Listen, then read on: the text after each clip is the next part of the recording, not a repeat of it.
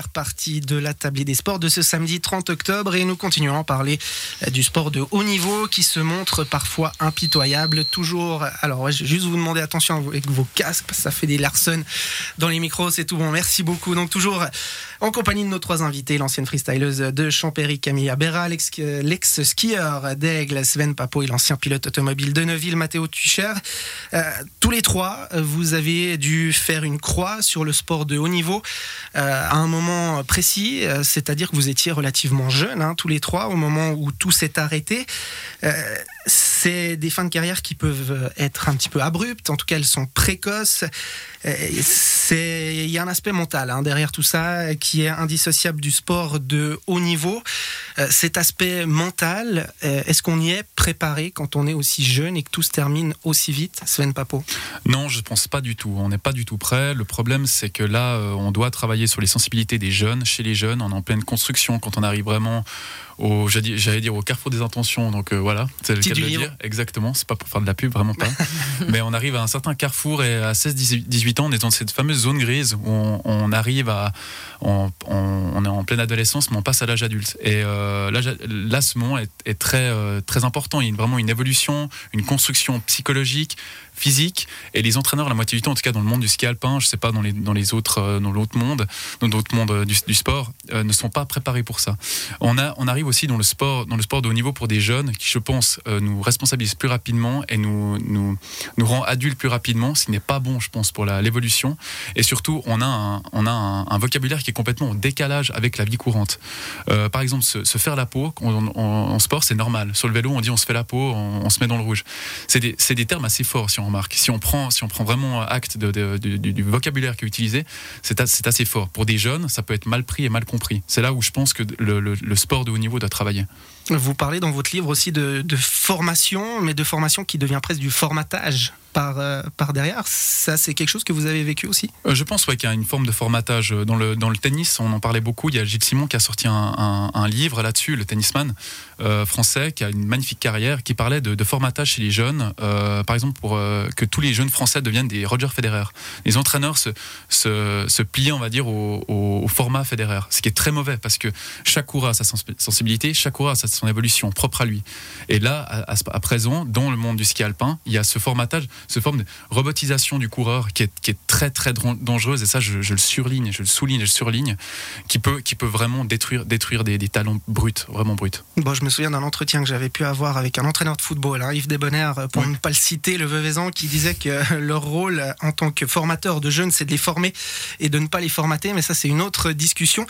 Euh, Mathéo Tucher, un des aspects euh, psychologiques importants euh, quand on pratique le sport de haut niveau, c'est la pression.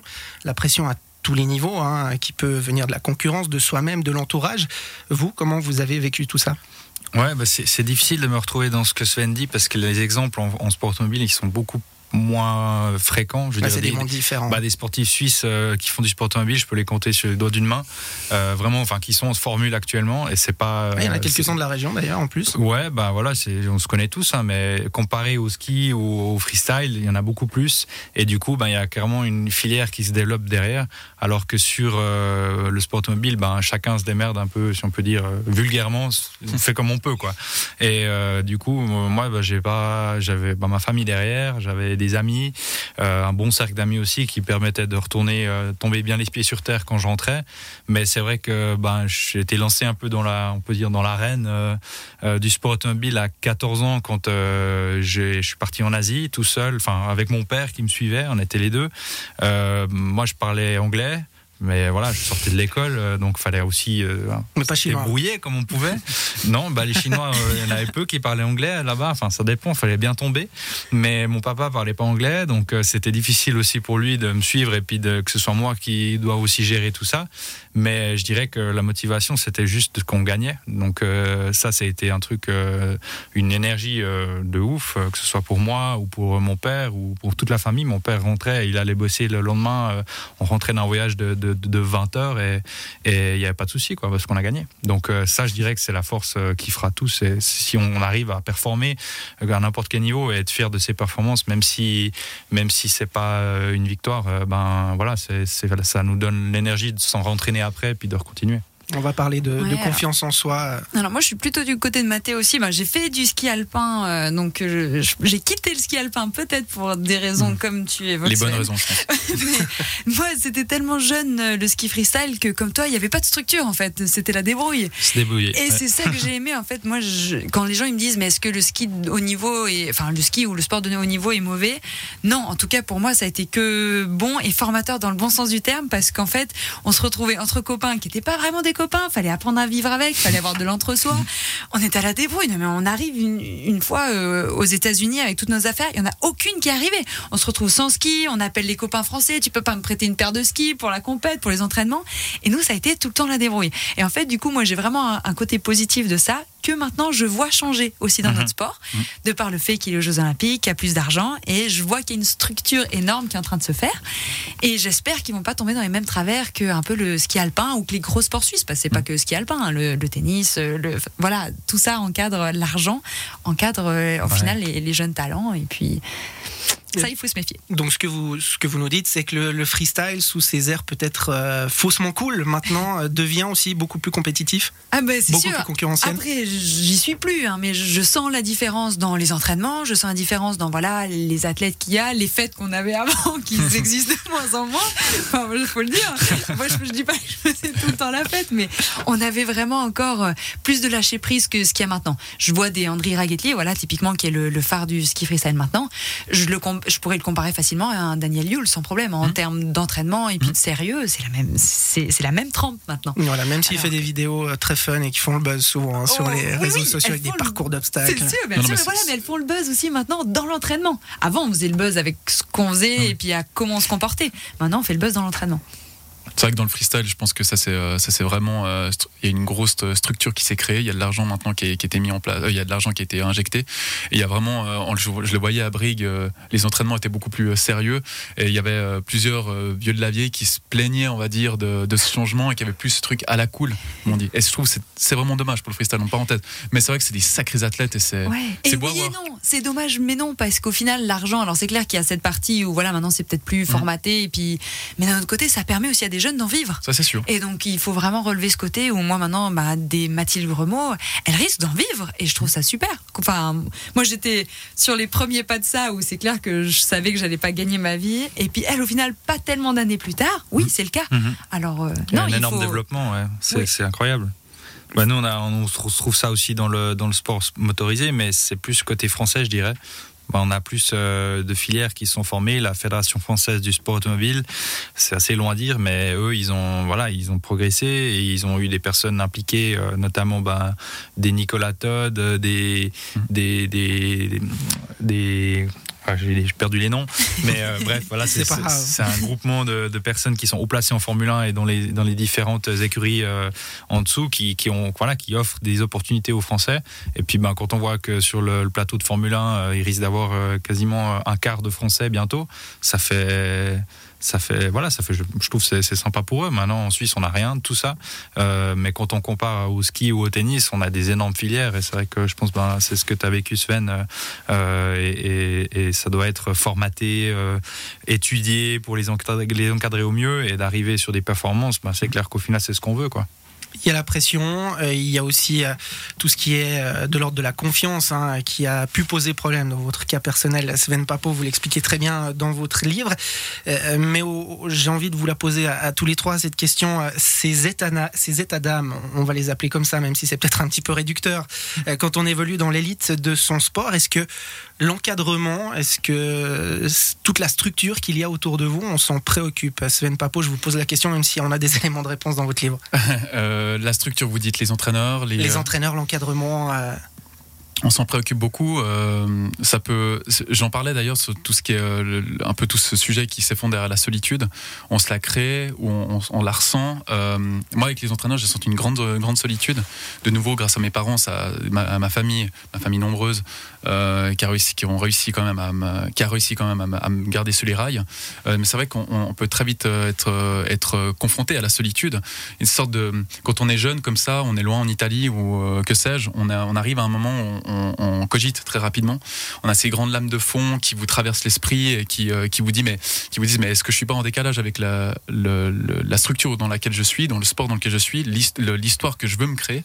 Et on arrive vraiment à se retrouver à un moment donné très très solitaire et l'entraîneur ne peut pas répondre à ça. C'est une sorte de grand frère, mais on a des milliers de kilomètres, des centaines de kilomètres de chez soi et on se sent pas vraiment, on se sent pas vraiment enraciné dans, la structure dans laquelle on est. Moi, je l'ai ressenti très souvent comme ça. De nouveau, c'est une question de sensibilité et la, sensibilité est propre à chacun. Euh, j'ai discuté il y a pas longtemps avec un ancien qui a arrêté euh, deux ans après moi, euh, qui était très très talentueux et que lui aussi qui a été un peu, je dirais, sacrifié sur l'autel de la performance et il s'est retrouvé un peu dans cette même solitude, mais lui a réussi à faire la part des choses, tandis que moi, je n'ai pas réussi. Et, euh, vraiment, sur l'île, je n'arrivais pas aussi à m'en à mon, dissocier de toute cette solitude qui se crée et ce, décalage que j'avais avec mes entraîneurs. C'était surtout ça le problème, c'était le décalage qui, euh, qui était euh, avec mes entraîneurs et moi-même.